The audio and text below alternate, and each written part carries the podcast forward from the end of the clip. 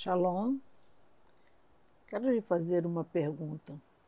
O que fazer quando tudo parece estar perdido? A Bíblia fala em 2 Reis, capítulo 25, que mais uma vez Israel fez o que era mal aos olhos do Senhor. E houve um tempo em que Nabucodonosor invadiu Jerusalém e levou tudo o que tinha de precioso, queimou os seus muros, queimou a casa do Senhor, queimou todas as casas de Jerusalém e levou tudo o que eles tinham de mais precioso. E levaram as pessoas também daquele lugar.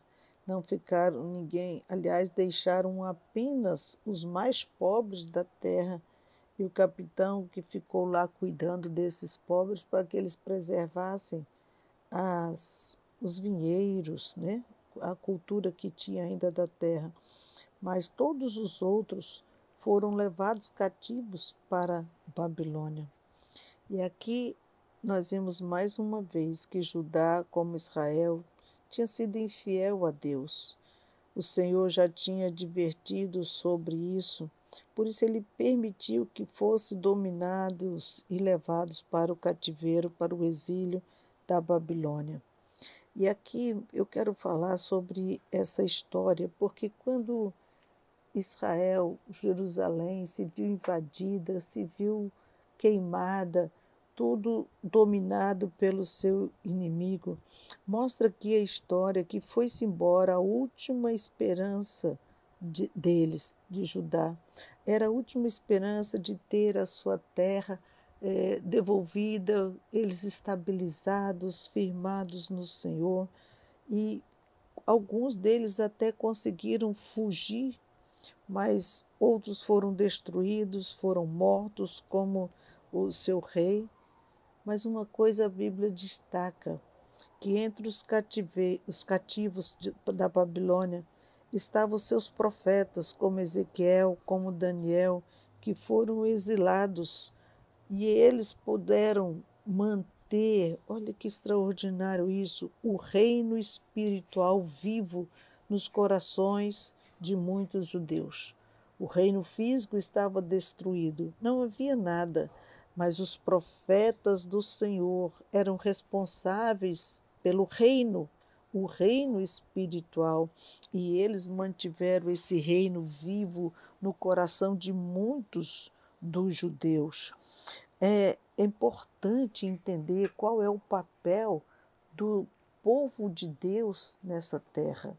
As coisas podem não acontecer da nossa forma, do nosso jeito, os governantes podem não ser tementes ao nosso Deus, mas todos que têm o Senhor Jesus como Senhor da sua vida, que está aqui nessa terra para propagar o reino de Deus, precisa desenvolver o seu papel apesar das circunstâncias.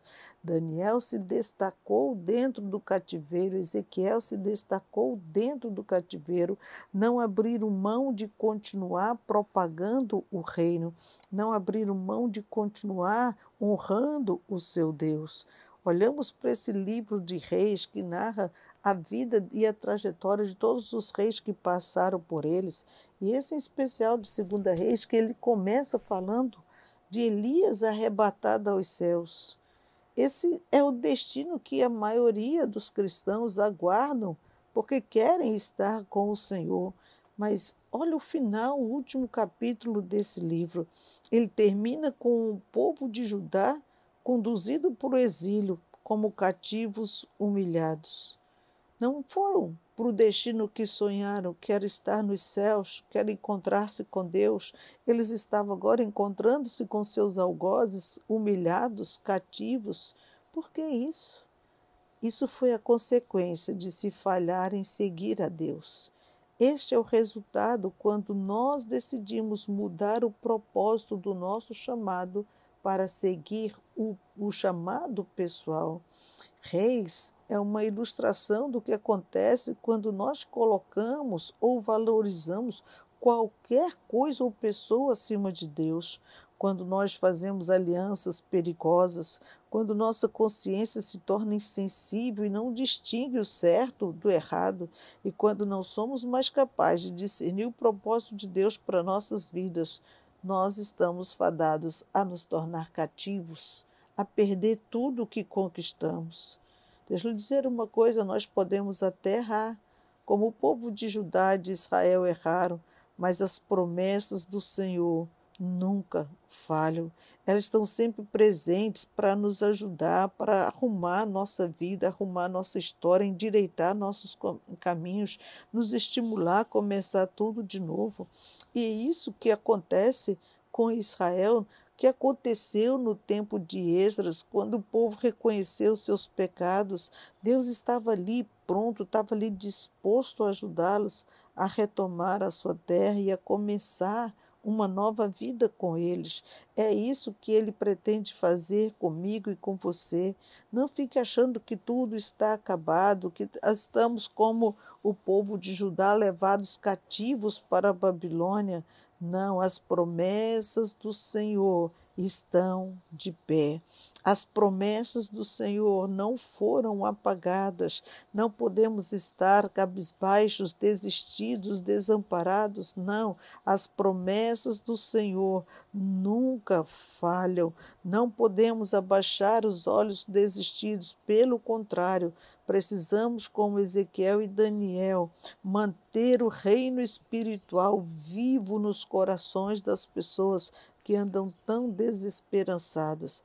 Esse é o meu e o seu papel de cidadão do reino de Deus.